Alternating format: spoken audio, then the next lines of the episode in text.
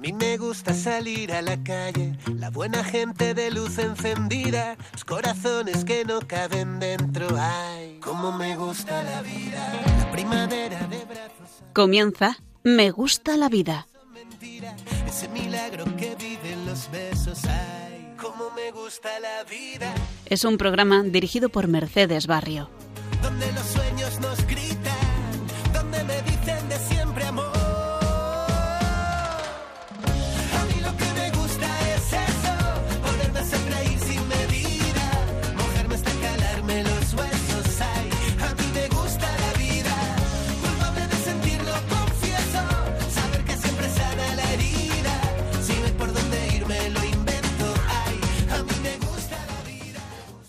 Muy buenas tardes, queridos oyentes de Radio María. Un martes más nos volvemos a encontrar en nuestro programa Me gusta la vida. Hoy estaremos con todos ustedes en el estudio de, gra- de grabación Patri Bukielska. Buenas tardes, Patri. Muy buenas tardes. María Chiva. Hola, María, ¿qué tal? Hola, muy bien. Y quien les habla, Pablo Esteban. Y en el control de sonido y dirección del programa, Mercedes Barrio.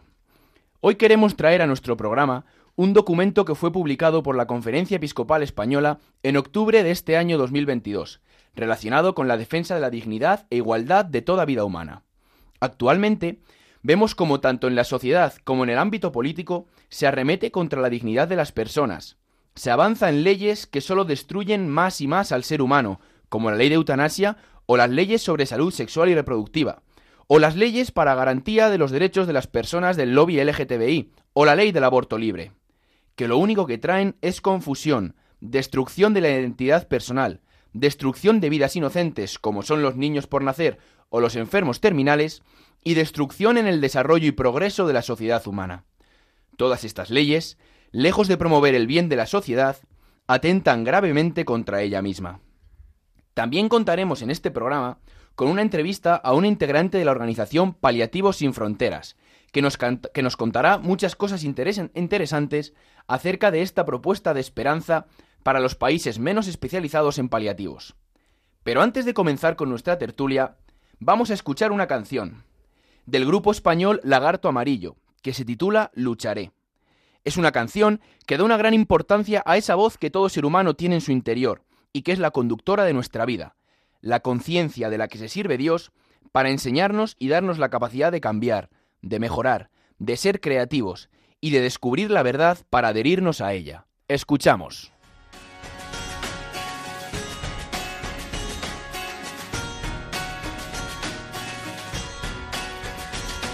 Sé que hay días que ves, que hay días que no, que ya no soy tan valiente.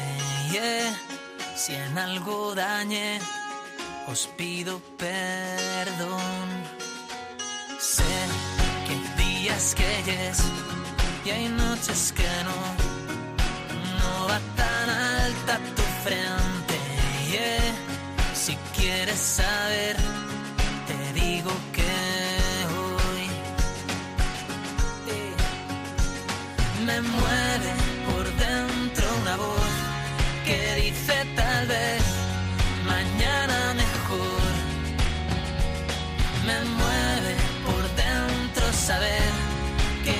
también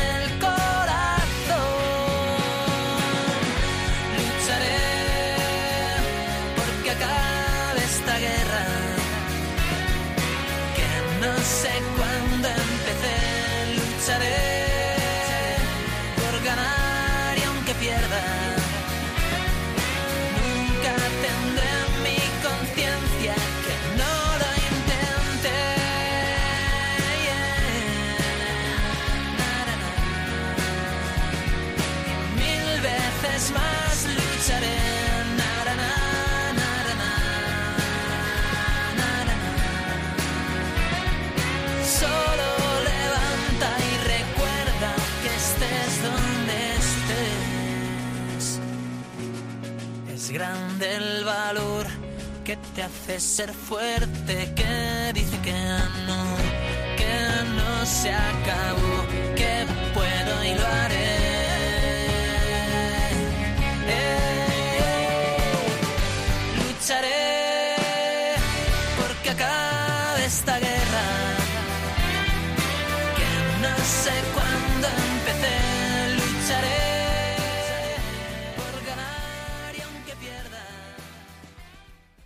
Pues comenzamos con nuestra sección de magisterio con el comentario de extractos sacados de la nota de los obispos de la Conferencia Episcopal Española y publicada en octubre de 2022, concretamente por la Subcomisión Episcopal para la Familia y Defensa de la Vida, ante la nueva ley sobre salud sexual y reproductiva y de la interrupción voluntaria del embarazo, y ante la ley para la igualdad real y efectiva de las personas trans y para la garantía de los derechos de las personas LGTBI.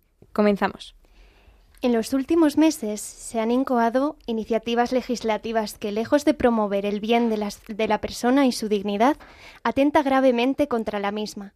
Es por ello que queremos invitar a los miembros del pueblo de Dios y a todos los hombres y mujeres de buena voluntad a reflexionar sobre estos asuntos.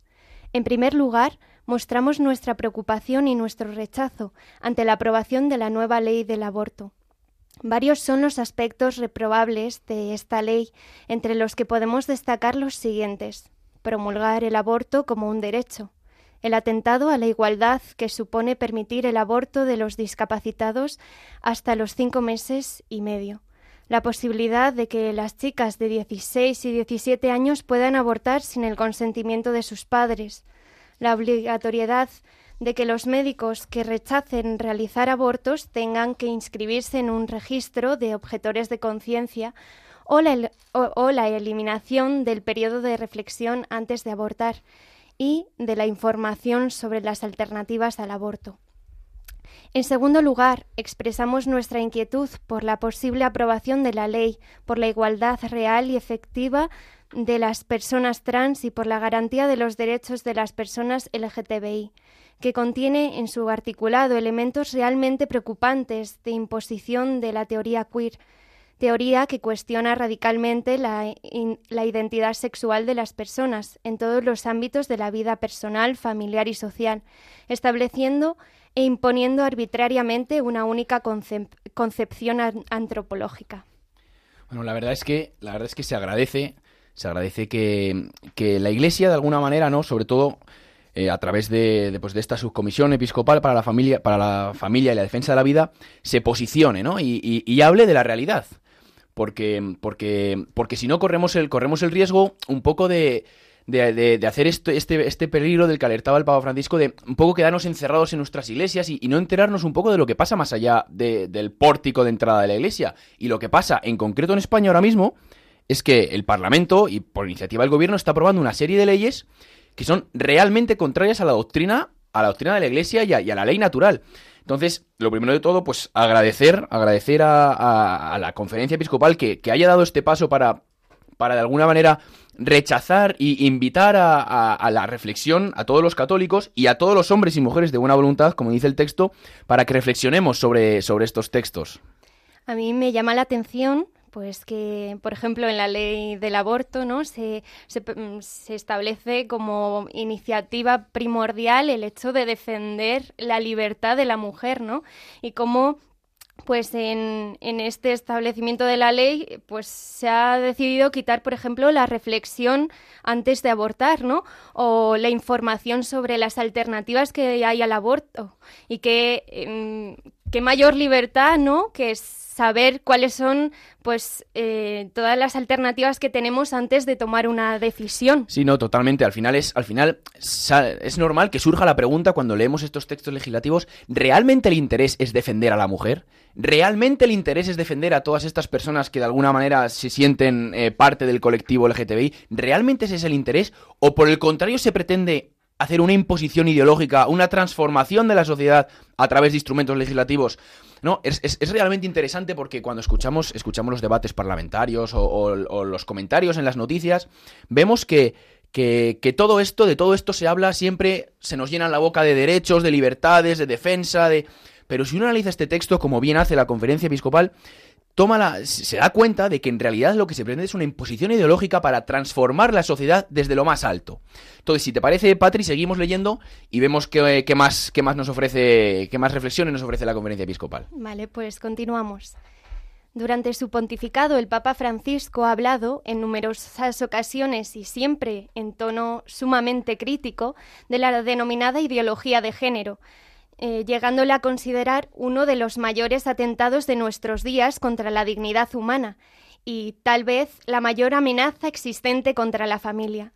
Dicha ideología de género es el fundamento de esta nueva ley de la transexualidad.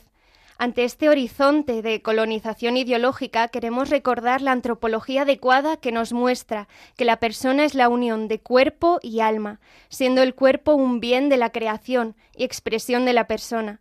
Desde este fundamento sólido expresamos lo siguiente. Son muchos los testimonios de familias, madres, jóvenes y adolescentes que han sufrido las consecuencias que produce la llamada teoría queer o teoría del gender.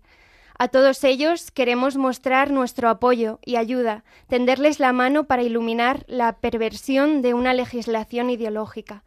Es preocupante la implicación directa de la Administración y de los poderes públicos en la promoción de los postulados de la ideología de género. Un Estado democrático no puede imponer una peculiar y reducida visión antropológica en todos los ámbitos educativo, jurídico, sanitario, laboral, en los medios de comunicación, en la cultura, en el deporte y el ocio. Es llamativo que se haya incrementado considerablemente el número de adolescentes que piden cambiar de sexo sin presentar una auténtica disforia de género, eh, sino como manifestación de inestabilidades afectivas propias de esa edad. Todos los estudios científicos coinciden en que más del 70% de los niños que piden cambiar de sexo cuando pasa la adolescencia no siguen pidiendo el cambio. A mí me parece muy importante esta última frase que dice que más del 70% de los niños que piden cambiar de sexo cuando pasan a la adolescencia no siguen pidiendo el cambio. Me parece que esta ley no está protegiendo a los niños, les está exponiendo un peligro muy grande. Y, no, y esto sí, además, sin mencionar los casos que ha habido de personas que sí que han decidido cambiarse de sexo y luego más tarde han hablado de cómo se han arrepentido de ese cambio. Y luego también, también es muy interesante ver cómo, como comentábamos antes, se disfraza toda, toda esta ley, toda esta norma, se nos llena la, boca de derechos, de libertades, pero, pero en realidad lo que aquí se está proponiendo es un cambio en la naturaleza humana, un cambio en la concepción del hombre.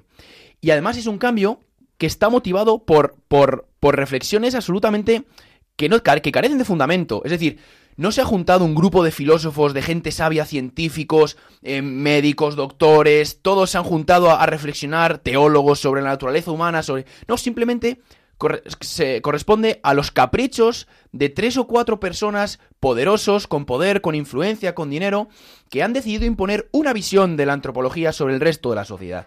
Y de hecho, eso es lo que, lo que afirma la, la conferencia episcopal, que en un Estado democrático donde se supone que prima la reflexión, prima el consenso, prima, prima el interés general, el bien común, estamos viendo que lo que está ocurriendo es una imposición de los intereses, de los deseos y de la visión de un muy reducido grupo de personas, hasta el punto que el 70% de los que se acogen a esa ley posteriormente cambian de opinión y deciden revertir ese tratamiento.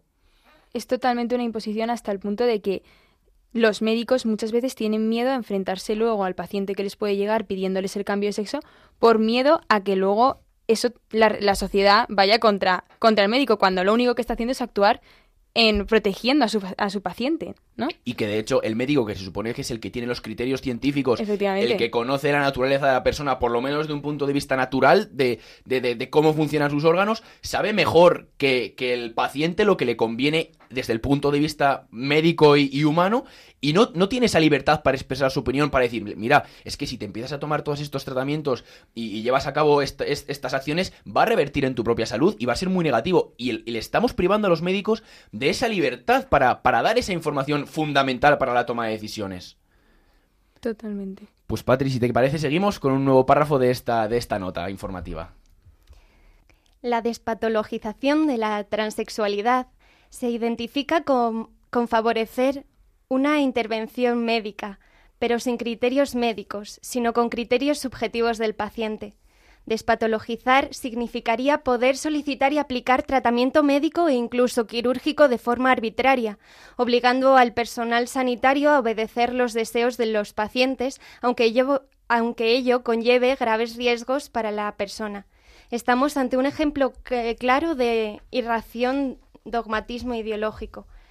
Se regula por la ley que la transexualidad es fruto de una elección de la identidad de género, evitando que la ciencia, a través de la medicina, estudie y determine el tratamiento más aconsejable. Podemos decir, por tanto, que se niega la posibilidad de tratamiento psicosexual e incluso la necesidad de obtener un diagnóstico de las personas con trastorno de identidad de género, confundiendo el diagnóstico médico con un intento de anulación de la personalidad. No se puede decir que la resignación del sexo hormonal y quirúrgico soluciona los problemas que conllevan los trastornos de disforia. Son muchos los testimonios de personas que se han sometido a la reasignación y no han visto solucionada su, situación. Igualmente, hay que valorar bien los tratamientos y explicar las secuelas, los efectos secundarios y las complicaciones de los mismos. La comunidad cristiana y en particular los pastores debemos desarrollar siempre sentimientos de acogida hacia las personas con disforia de género, a quienes les asiste el derecho a ser respetados y a ser tratados con los, eh, con los medios lícitos puestos a disposición por la medicina para conseguir el nivel de salud física, psíquica y relacional más alto y satisfactorio que sea posible, en los límites de su condición y en el respeto pleno de la verdad y de la dignidad humana. Los fieles que se encuentran en esta situación son hijos amados del Padre, y como cualquier otro fiel se han convertido a través del bautismo en herederos de la vida eterna. Ellos están llamados por Jesucristo la santidad y a realizar, animados por el Espíritu Santo, la voluntad de Dios en sus vidas, uniendo, al sacrificio de la cruz los sufrimientos y las dificultades que pueden experimentar a causa de su condición. La verdad es que eh, muchas veces cuando, cuando se critica la Iglesia y las posturas de la Iglesia, se le acusa de irracional, de, de, de acientífica, de, de, ir en contra de la razón. Y, cuando analizamos todas estas leyes y estas nuevas tendencias sociales, nos damos cuenta que la, que la Iglesia es la única que mantiene un poco de, un poco de razón en, toda esta locura colectiva, ¿no? Es lo que, es lo que, lo que la conferencia episcopal denomina un irracional dogmatismo ideológico, que es es, el, es, la forma habitual ahora mismo de legislar y de tomar decisiones a nivel político y a nivel social. Irracional, dogmatismo ideológico. Sin tener en cuenta nada más, sin tener en cuenta el consenso, sin tener en cuenta la naturaleza, sin tener en cuenta la ciencia, sin tener en cuenta la, realidad, el bien común. Simplemente un irracional dogmatismo ideológico. Voy a añadir algo más, y es que eh, en concreto en este comunicado de la conferencia episcopal es que coincide con un comunicado bastante reciente del Colegio de Médicos de Madrid, que es que dice exactamente la misma preocupación que tiene la Iglesia, que es que se está favoreciendo una intervención médica, pero sin criterios médicos totalmente subjetivos del paciente. Es que vamos, me parece que no se puede ir más en contra de, de, la ciencia, ¿no? En este caso.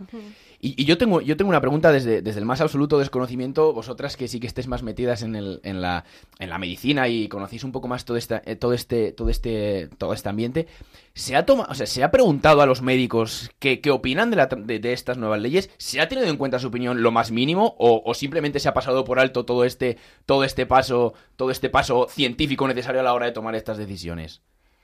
Claro, es que no, no, hay un consenso, ¿no? Claro, es la, la ley en sí ha sido establecida pues por, por una ideología mmm, supuestamente predominante, como nos quieren vender, pero es preocupante, ¿no? Como futuros médicos que vamos a ser, María, eh, el hecho de, de, que nuestras facultades pues nos enseñan que, que para, para, realizar el ejercicio de la medicina pues es necesario realizar un diagnóstico diferencial previo de ciertas eh, patologías y, establecer si, si esta persona pues eh, tiene um, una cosa u otra y en este caso pues se ha eliminado completamente el criterio diagnóstico, se ha decidido que, claro, como supuestamente se anula la personalidad de una, de una persona, que es totalmente falso, ¿no? Eh, pues es mejor no consultar a un psicólogo, a un psiquiatra previo a, una, la realización de un tratamiento que puede ser em, reversible o no. Y ahí está el, el problema, ¿no? El, la gran cuestión. O sea, podríamos decir que esta es la única enfermedad, o sea, la, la, única situación médica del mundo en la que el diagnóstico lo hace el paciente y no el médico. Básicamente. Bueno, sí. pues, la verdad es que Pablo, la... lo que tú decías de, eh, con respecto a la pregunta que has hecho, eh, tanto la Sociedad Española de Pediatría como el Colegio de Médicos, que es lo que ha comentado María, eh, están todos con esa preocupación, no solamente la Conferencia Episcopal Española, sino que las sociedades médicas de, élite y, y, que son que tienen una autoridad científica eh, que no se debería desechar, eh, están al unísono con lo que estamos diciendo. Y es que es una aberración pensar que, que, esto, porque esto no tiene ninguna base científica de ningún tipo. Y a mí me da mucha pena esto que comentan, ¿no? De, que además se niega la posibilidad de tratamiento psicosexual e incluso la necesidad de obtener un diagnóstico, ¿no? Es decir, estamos dejando la verdad, la verdad científica, la verdad eh, la estamos apartando a un lado y nos estamos quedando con, con lo que es una apreciación, una percepción, que ya sabemos todos que las percepciones son van y vienen, es decir, están basadas en sentimientos aleatorios y que un niño de 12 años con toda la vorágine hormonal que tiene no es capaz de diferenciar o no o, o sobre todo si ha tenido eh, alteraciones en su familia no es capaz de diferenciar qué es lo que quiere o qué es lo que tiene encima de él, ¿no? sobre él. Entonces me da mucha pena que además se cierren esas puertas a la verdad. Al final siempre todo se, se dirige a lo mismo, ¿no? Es cerrar la puerta a la verdad porque la verdad eh, por sí misma habla y por sí misma eh, a veces nos a, a, determinadas personas eh, no les gusta encontrarse con la verdad porque si la encuentras, pues tienes que ser coherente con ella. Entonces ese es el, ese es el problema. ¿no? Pero a mí me da, me da mucha pena esto, ¿no? que es un, es un es un claro ejemplo de lo que es esta ideología, como tantas otras, como es el aborto, como ha sido, siempre al final va a destruir al, al, al ser humano en lo más profundo, ¿no? que es su propia identidad, es perder la capacidad de, saber, de, saber, de saberse quién es cada uno. Que al final lo que somos cada uno, como bien termina este párrafo de la conferencia episcopal, es hijos amados del Padre. Pues si os parece, seguimos con el último párrafo de, esta, de este comentario de la, de la carta que ha emitido la Subcomisión Episcopal para la Familia y Defensa de la Vida. Hay que alzar la voz con fuerza y denunciar el uso de tratamientos prematuros e irreversibles, aún más cuando no se está seguro de la existencia de una, de una, auténtica disforia de género. Las actuaciones médicas que se lleven a cabo en los menores después de una serena reflexión nunca deben de ser, de ser de carácter irreversible, dada la incertidumbre sobre los cambios que pueden darse en el desarrollo de la personalidad durante las fases de la pubertad y la adolescencia. Hay que respetar la libertad de conciencia y de ciencia a todos los profesionales de los diversos ámbitos de la vida social sin condicionar el desempeño profesional en libertad. Nos preocupa que se quiera imponer un adoctrinamiento que condicione el desempeño profesional en el campo educativo, sanitario, función pública, judicatura, cultura, medios de comunicación. La Iglesia es una madre que quiere salir al encuentro de las mujeres en riesgo de abortar, porque se encuentran solas y sin recursos, de las mujeres que han abortado y padecen las consecuencias de esta decisión. La Iglesia también acoge en su seno a las personas que sufren por su disforia de género y a las familias de los niños y adolescentes que experimentan confusión en su identidad y necesitan acompañamiento. Pidamos a Santa María, Madre de la Vida y Reina de la Familia, que interceda por nosotros, para que nos dé creatividad para instaurar la tan necesaria cultura de la vida y caridad, para atender a las personas que permanecen heridas al borde del camino. En este último párrafo, después de, después de haber denunciado públicamente y, muy claramente la, la, aberración de todas estas leyes y de todas estas políticas que se están intentando instaurar, la conferencia episcopal propone la respuesta que tiene que dar la Iglesia, la respuesta que tenemos que dar los cristianos, que no es otra que acoger, que acoger a todas estas personas. Porque claro, no puede ser que critiquemos, rechacemos, eh, alcemos la voz contra, la contra las leyes, contra estas prácticas y no ofrezcamos una alternativa. Y no ofrezcamos una alternativa. ¿Y qué alternativa podemos ofrecer a un adolescente de 12 años que, presenta una aparente disforia de género y quiere cambiarse de, sexo? ¿O, qué, alternativa podemos ofrecer a una madre que, se ha quedado sola y, la única solución que le ofrece la sociedad es el aborto? Pues la respuesta, que, la alternativa que tenemos que ofrecer, la respuesta que tiene que ofrecer la Iglesia, es la respuesta que ofreció Cristo, que no es otra que la respuesta del amor. Es decir, la Iglesia Católica y los cristianos tenemos que dar muestras verdaderas, eficaces y reales de amor a todas estas personas. Y yo creo que en este punto tenemos que hacer un poco toda esa autocrítica, porque es verdad que la sociedad está muy mal y, y- y somos conscientes de la gravedad de las políticas que se están instaurando, pero, pero muchas veces estamos tan acostumbrados a criticar esta, todas estas leyes con nuestros amigos, en nuestros círculos, a criticar, a criticar, criticar, criticar, que, se nos olvida esta parte tan importante de ofrecer la alternativa y, de dar muestras verdaderas de amor a toda esta gente. Entonces, los que nosotros desde aquí, desde, desde, desde el programa de Me Gusta la Vida, que además somos expertos en alzar la voz y y en precisamente en rebelarnos contra todas estas, estas políticas, tenemos que hacer esta reflexión y, ofrecer esa alternativa y, pensar la forma de, de- de- de amar, de amar, ¿no? Y por eso hay tantas iniciativas tan interesantes en la iglesia de, acogida a las mujeres en riesgo de abortar. Se me están ocurriendo pues tantísimas asociaciones que dedican un montón de recursos a ofrecer alternativas. Esto es lo que tenemos que hacer y esta es la reflexión que todos nosotros y nuestros queridos oyentes tenemos que hacer a la luz de esta, de esta, de esta, de esta carta. Yo quería además mandar un mensaje a todos los profesionales que cuando se encuentren con pacientes con, con pues, disforia de género o con alguno de, de esto que hemos comentado, con mujeres que se encuentren solas, que sepan, que sepan siempre que se encuentran de una persona que ah, primero está sufriendo, ¿no? que está sufriendo profundamente y que está pidiendo ayuda a gritos, ¿no? Entonces siempre estar abiertos a, a, a no, te- o sea, no tener miedo y a siempre dar la mano a, a todas estas personas. Pues terminamos, si os parece, esta sección del Magisterio, donde hemos comentado la nota de la Conferencia Episcopal Española sobre las últimas iniciativas legislativas que atentan contra la vida humana y, por tanto, contra la vida social. Vamos a escuchar una canción que se titula Vivir, de Rosalén con Estopa. Fue una canción que surgió en la época del confinamiento por la pandemia de COVID, y en ella los autores recapacitan sobre lo esencial de la vida y sacan conclusiones que ayudan a encararla con alegría, sin perder el tiempo, sin dar pie para el odio porque es imprescindible volver a lo esencial para encontrar la verdad. Escuchamos.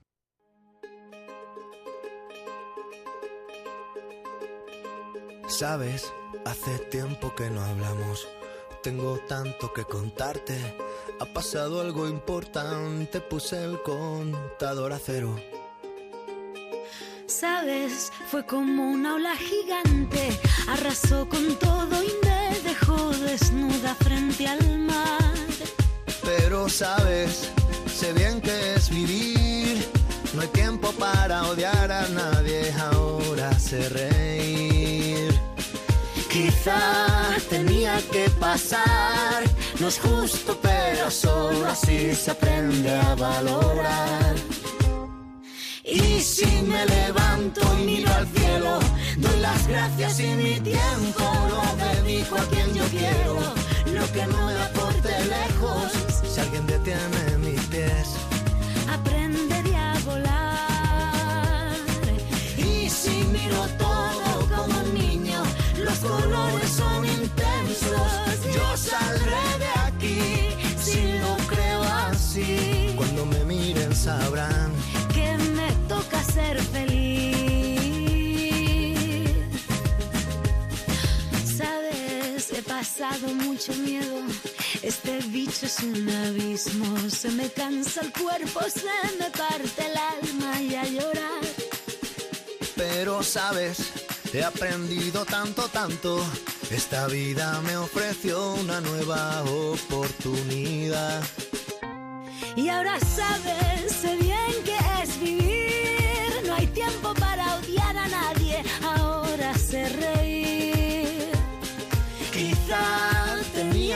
pasar.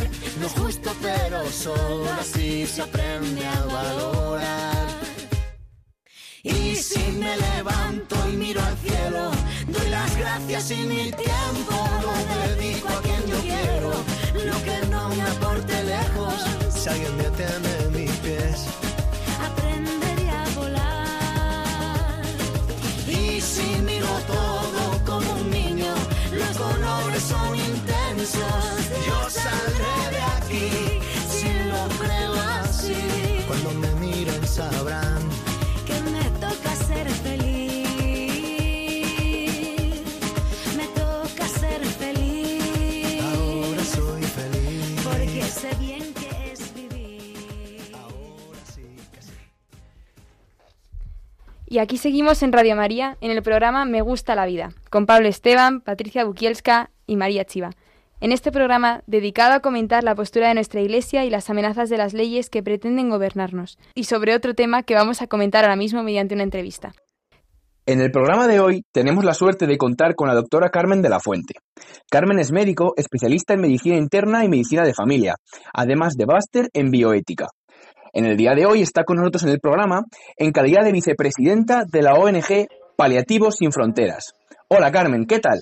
Muchas gracias por estar hoy aquí con nosotros. Bueno, muchas gracias a vosotros por esta posibilidad que nos dais de hacer visibles la medicina paliativa y los cuidados paliativos.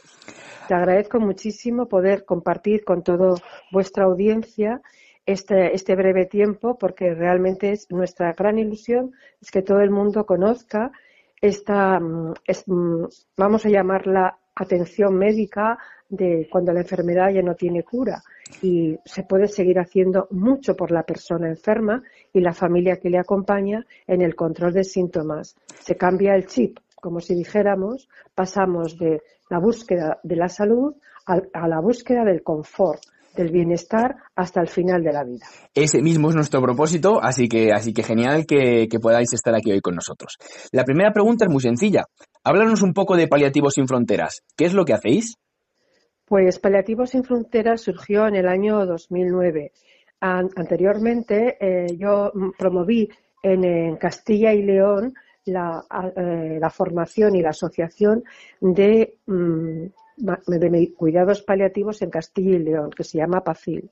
Otros compañeros, por ejemplo, el actual presidente de Paliativos Sin Fronteras, Wilson Astudillo, promovió la asociación de mm, medicina paliativa en el País Vasco.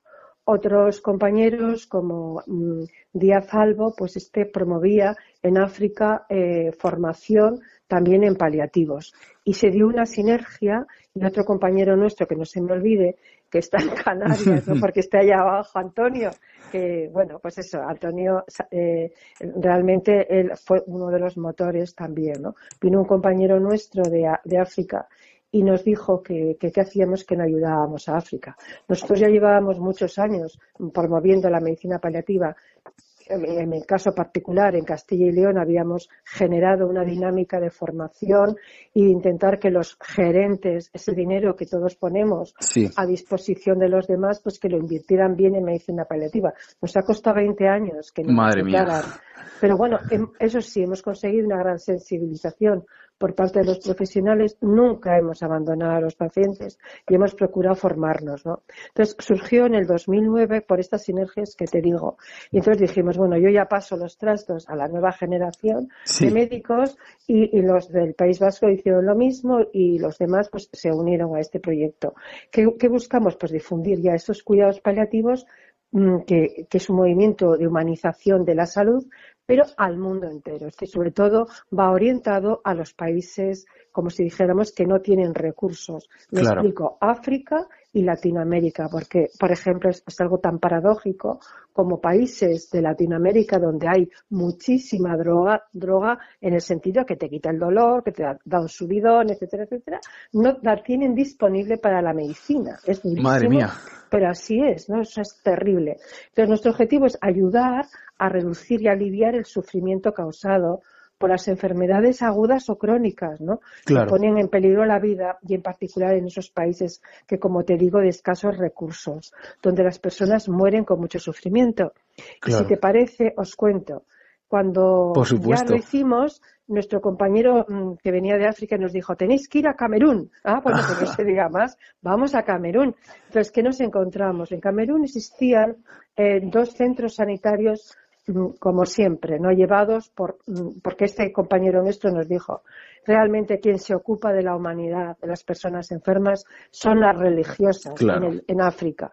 Y están dejando la vida y están dejando todo. Entonces, él venía de, de enseñar a estas dos religiosas, que eran médicos a su vez, de enseñarles a operar. ¿eh? O sea, Sí. ellas es- estaban dirigiendo, pero nunca habían hecho apendicitis, ni Claro. habían quitado tumores, ni habían quitado las cataratas. Pues se volvió, este les enseñó todo, ¿no? Y la verdad es que es una maravilla. Y ahí en nos contactó con, un, con una orden religiosa que eran dominicas y tenían y tienen su hospital dominicano en Yaoundé, en Camerún, y luego nos puso en contacto con otra orden religiosa cuya persona que lo lideraba, la doctora Ana de los Sagrados Corazones de Santander. Entonces, ¿qué ocurrió? Que Ana estaba en la selva y Cristina en Yaoundé eh, estaba en la capital. Claro. Pero le- les preguntamos, cuando el paciente ya, pues im- imagínate una enfermedad hepática terminal, un cáncer inoperable, etcétera, decir, no, no, que se marchen a, a- morir a, a la, a eso, a la choza, ¿no? Pero bueno, ¿y, y cómo controlar los síntomas? Y dijeron, ¿cómo? ¿Cómo? Entonces, ahí es cuando se les abrieron los ojos y es cuando nosotros volcamos a ellas, les dimos todo el material que tenemos. Y de ahí surgió el primer, primero, se cambia la mentalidad de los profesionales, no solamente de los médicos. También había una psicóloga, había, mm, allí no hay trabajadores sociales, pero bueno, que hacía cosas de esto, había enfermeros, etcétera, y cambiaron y entonces Claro. se dieron cuenta que realmente no podían abandonar a los pacientes, tenían que continuar en el control de síntomas. Claro, que su labor no terminaba, ¿no? Solamente con el, con el trato de la enfermedad, sino que había que, había que dar un paso que más. seguir al enfermo, efectivamente. Entonces, eh, lo que hicimos es que con todo el material ellas hicieron el primer manual de cuidados paliativos en, en el Camerún francófono, ¿no? Los, los soins palliatifs que luego lo llevaron a las reuniones que tienen en Suiza y se claro, era, era como si dijéramos la tarjeta de visita de Paliativos Claro, sin Fronteras claro. en el mundo francófono porque no daban crédito de lo que veían, ¿no? Claro. Y a raíz de ahí, lo primero que nos pidieron ya fue, eh, que para nosotros fue muy grande, o sea, nos, dio una gran satisfacción poderlo cumplir, una moto para poder acudir por las selvas a las distintas chozas a ver qué tal iban, ¿no? Y lo siguiente que nos pidieron era, mm, bueno, pues los, analgésicos que nosotros llamamos del tercer escalón, ¿no? Los, los mórficos, los opiáceos. Claro que es que allí mm, no, eh, hay una política europea que no, son- no es por España, eh, la Agencia Estatal de, de- del Medicamento Española, la verdad es que se vuelca siempre que les encantaría poder enviar, porque aquí tenemos, pero no, no podíamos porque Claro. hay una reglamentación que no nos dejan pasar la frontera.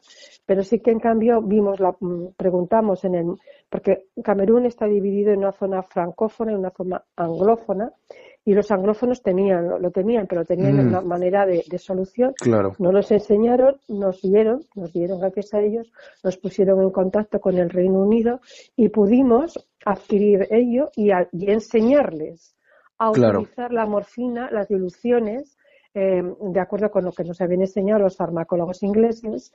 ¿Y qué Claro. ocurrió? Que hace tres años tuvimos el Congreso de Cooperación Internacional y llevamos, ¿no? Para que vieran lo que había supuesto ¿eh? la, ya la aplicación, primero, de la, del cambio de mentalidad, que hay que acompañar hasta el final ¿eh? Claro. y vivir y aprender también. Ahora os cuento, porque realmente se aprende tanto, es mucho más lo que recibes que lo que damos.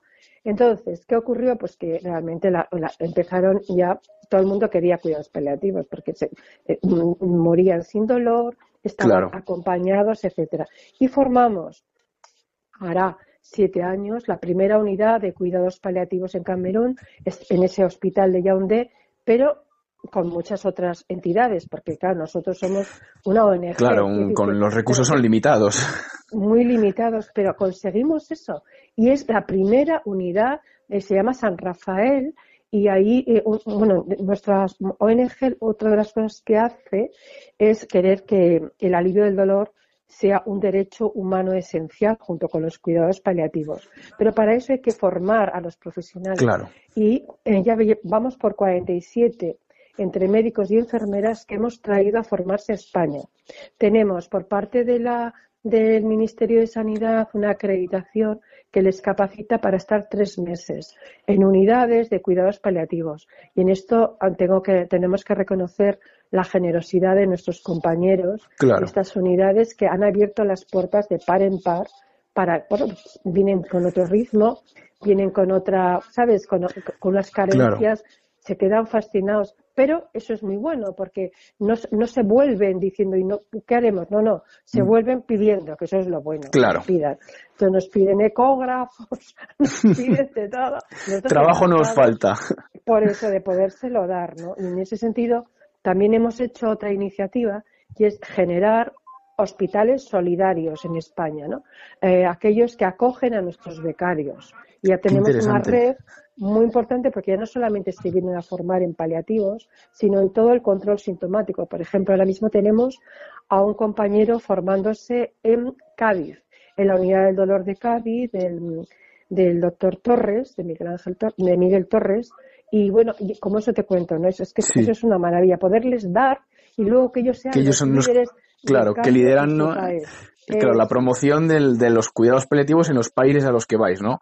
Qué interesante, es. qué interesante. sí, sí. Y mm, vosotros que tenéis una visión más global de, de cómo está la situación de los cuidados paliativos pues en, en esos países de, de- de otros continentes, eh, ¿hay motivos para la esperanza? O sea, ¿va a vencer, creéis que va a vencer la cultura de la vida sobre la cultura de la muerte que se está imponiendo en nuestras Por- sociedades más occidentalizadas? No, no, no, no, por supuesto, mira, todo el mundo quiere lo bueno, ¿sabes? Sí. Es verdad que lo malo mete muchísimo ruido, pero muchísimo ruido.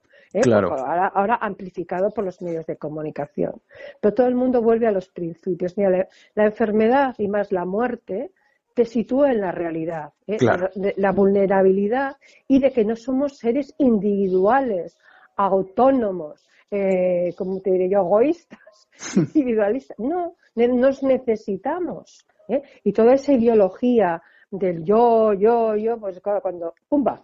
¿eh? Claro. Viene una enfermedad de estas características, lo que haces es buscar una mano que te agarre, buscar una mirada que te consuele, buscar un profesional que te, que te quite el dolor y te dé el máximo confort, ¿no? Y que te da un reconocimiento de que tu vida vale la pena por ser Claro, tú, ¿no? claro. Eso lo- lo- lo hemos vivido en nuestra cultura judeocristiana del Mediterráneo, lo hemos vivido desde siempre, esto hay que decirlo, en nuestros profesionales del mundo portugués, español, eh, Francia del Sur, Italia, Grecia, pues todos esos países tenemos muy arraigado no abandonar nunca al paciente. En cambio, el mundo anglosajón hacia arriba, que estaba dominado no por el mundo judío-cristiano, sino que a raíz de Lutero en el siglo XVII, oh, yo mime conmigo, entonces, Sí. ¿qué, qué pasó? Pues no, no es que lo, lo vemos, lo vemos y realmente se muere más. Claro, sí, que tenéis esa experiencia No, vosotros. Claro, no, ellos mismos nos han dicho, yo recuerdo la primera eh, reunión internacional que tuvimos con el de la con el Hedworth, tiene un nombre que son siete consonantes, de decir, yo creo que este señor que una maravilla sueco, pues lo invitamos a que a aquel congreso internacional a España eran los años 90 ¿Y qué ocurrió? Pues bueno, pues antes de ir a Madrid pasó por Barcelona y allí conoció a unos compañeros que eran los líderes de paliativos en Cataluña y uno de ellos pues tenía ocho hijos Claro. y, su- y- y él tenía nueve hermanos y le invitó a su casa y, y su- en esos momentos este señor comprobó como la madre de este señor, ¿no? del Sí. médico, que tenía nueve hermanos, que se estaba muriendo, cómo estaba rodeada del cariño, una dinámica de alegría Sí. tremenda. Sí, este sí, señor era sueco, ¿eh? y dijo, el último día del Congreso, en aquel, aquellos momentos eh, sacaba, sacó una transparencia, entonces había transparencias, y pintó cómo se moría en Suecia. ¿eh? Se morían solos, se morían mirando un árbol. Pero él quería que desde la OMS se difundiera por el mundo entero este modelo de familia y Claro. dibujó, ¿no? Claro. El modelo de familia del doctor Trias. Pues realmente es que, es que lo bueno lo queremos todos, ¿no? Hay que tener paciencia y sobre todo ser muy positivos, que nosotros no podremos cambiar el orden mundial, pero sí hacia dónde va ese orden, ¿no? Y eso son mantenernos en los principios, que todo el mundo nos importe, que hagamos algo solidariamente por los demás, ¿no? Porque realmente la felicidad de cada uno de nosotros no hay mayor placer que ser liberados del dolor, lo sabemos los médicos, pero también no hay mayor placer que dar una mano a otra persona que lo necesite, que nadie me sea ajeno, ¿no? Y nosotros estamos en esto, en realizar programas de educación. Eh, damos, por ejemplo, la semana que viene vamos a tener una jornada de duelo. ¿eh? Y entonces, mira, por primera vez vamos a introducir la musicoterapia. Claro. Que es algo Qué interesante. interesantísimo, Qué interesante, el sí. espíritu, el alma, ¿no? La, el- el- la, religiosi- la, la espiritualidad que todo el mundo tenemos por el hecho de ser personas se manifiesta en la trascendencia y, como no, en ese intangible que es la música, ¿no? Totalmente, totalmente. Y, y una última pregunta, aunque, aunque la verdad es que esta conversación está siendo tan interesante que casi dan, ganas de quedarse aquí todo, todo lo que queda del programa, pero el tiempo es limitado y, y- tenemos que seguir con, con nuestro guion. Pero, pero para los que no tenemos eh, formación sanitaria, los que no, no estamos en las trincheras directamente como, como vosotros, allí eh, extendiendo los cuidados paliativos por el mundo, ¿cómo podemos contribuir a expandir la cultura de la vida y, y- y a, y a promover un poco todas, todos estos valores que, que- que mencionabas? Pues mira, nosotros, bueno, en primer lugar también decirte que tenemos mm, realidades educativas porque tenemos cursos online de voluntariado, que eso nos- que no, que no se puede, porque quieres hacer el bien, hay que aprender. Ah, Tengo un amigo, un colega que dice, la bondad tiene método, es decir, que hay que aprender Sí, sí, a hacer el bien, ¿no?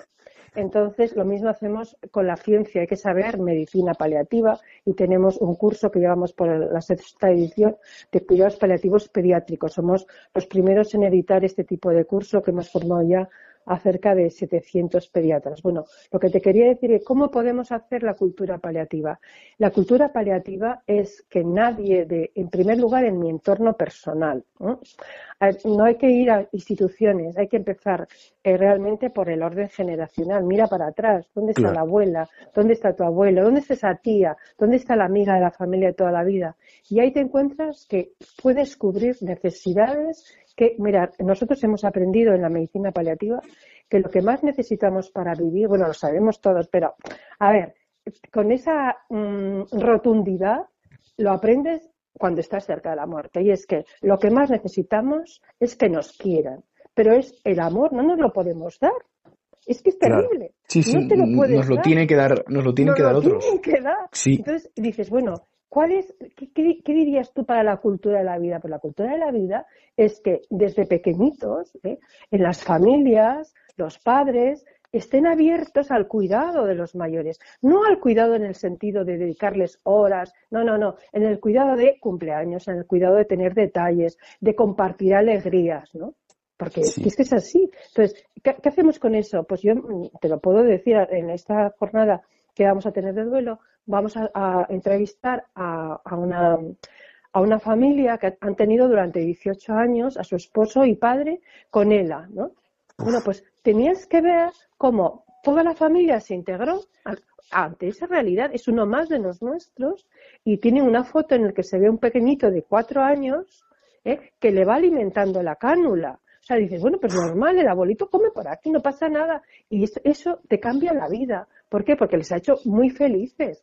Que han tenido una pérdida, pero no es una pérdida traumática, sino una pérdida enriquecedora, ¿no? Porque te enriquece el haberle dado lo que él no podía darse, que es el amor. Totalmente, totalmente. Pues, pues muchísimas gracias, la verdad. no- Nos, nos apuntamos este, estos consejos porque realmente, vamos, es lo, lo que, lo, lo que has dicho en esta última respuesta es lo que intentamos eh, expandir y promover desde, desde, desde el programa Me Gusta la Vida. Así que de verdad, muchísimas gracias por, por tu tiempo, por, por tu dedicación y muchísimo ánimo con el trabajo en la ONG. Eh, Estoy seguro, vamos, estamos segurísimos de que, de que vais a seguir expandiendo la cultura de la vida y los cuidados paliativos allá donde vayáis. Muchísimas gracias, Carmen. Muchísimas gracias a vosotros por hacernos visibles. Muchas gracias. Hasta luego, buenas tardes. Adiós, buenas tardes.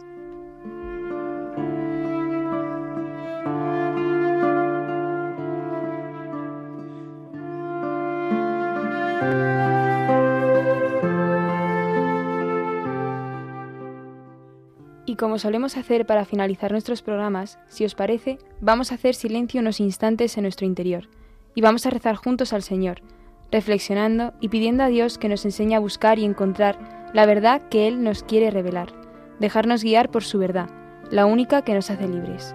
Rezamos.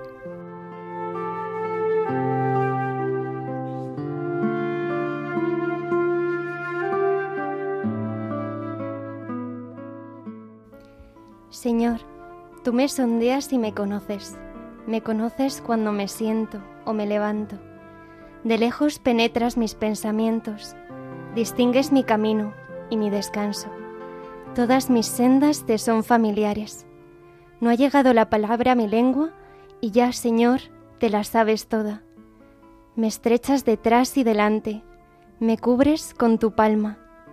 Tanto saber me sobrepasa, es sublime y no lo abarco. ¿A dónde iré lejos de tu aliento? ¿A dónde escaparé de tu mirada? Si escalo el cielo, allí estás tú. Si me acuesto en el abismo, allí te encuentro. Si vuelo hasta el margen de la aurora, si emigro hasta el confín del mar, allí me alcanzará tu izquierda, me agarrará tu derecha. Si digo que al menos la tiniebla me encubra, que la luz se haga noche en torno a mí, ni la tiniebla es oscura para mí, para ti. La noche es clara como el día. Tú has creado mis entrañas, me has tejido en el seno materno. Te doy gracias porque me has escogido portentosamente, porque son admirables tus obras. Conocías hasta el fondo de mi alma, no desconocías mis huesos. Cuando en lo oculto me iba formando y entretejiendo en lo más profundo de la tierra, tus ojos veían mis acciones, se escribían todas en tu libro. Calculados estaban mis días antes que llegase el primero.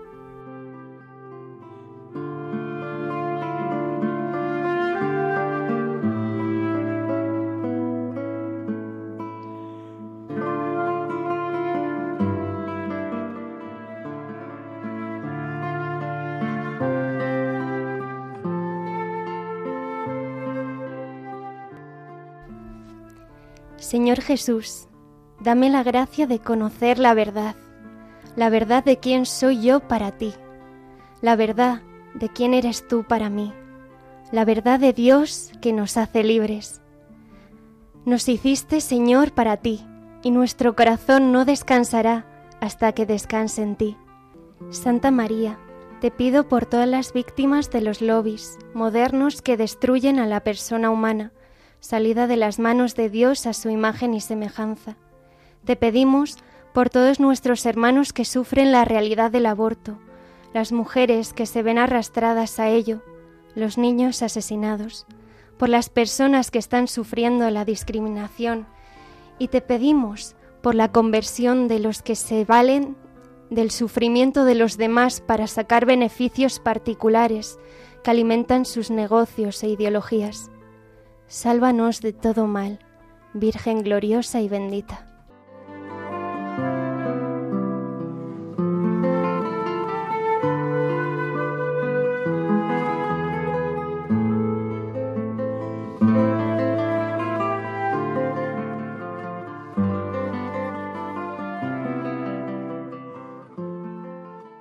Pues queridos oyentes de Radio María, aquí terminamos este programa donde hemos querido comentar la postura de nuestra iglesia local sobre las últimas leyes que atentan contra la vida humana y sobre la, y sobre la organización Paliativos sin Fronteras. Agradecemos a la doctora Carmen de la Fuente la entrevista que nos ha concedido y damos también las gracias a los obispos de la Subcomisión para la Familia y la Defensa de la Vida de la Conferencia Episcopal Española, que con valentía y claridad nos han hablado sobre la defensa de la vida humana.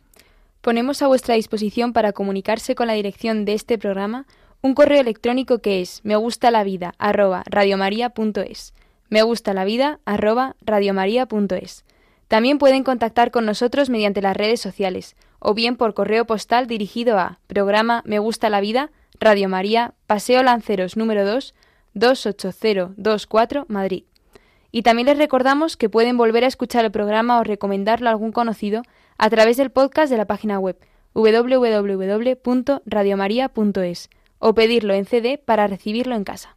Nos despedimos hasta el próximo programa de Me Gusta la Vida, que será, Dios mediante, el próximo 13 de diciembre, festividad de Santa Lucía. Muy buenas tardes, muchas gracias y hasta pronto. Hazle frente, sonríe y mantén la esperanza despierta. Y grita que la vida es bonita, bonita, bonita, bonita.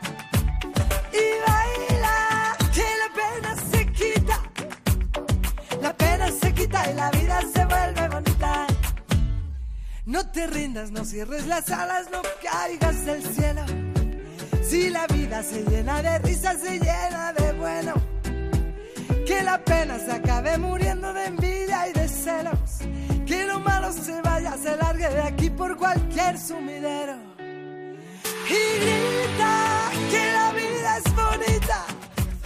Sin medida, mojarme calarme los huesos. A mí me gusta la vida. Han escuchado Me gusta la vida con Mercedes Barrio.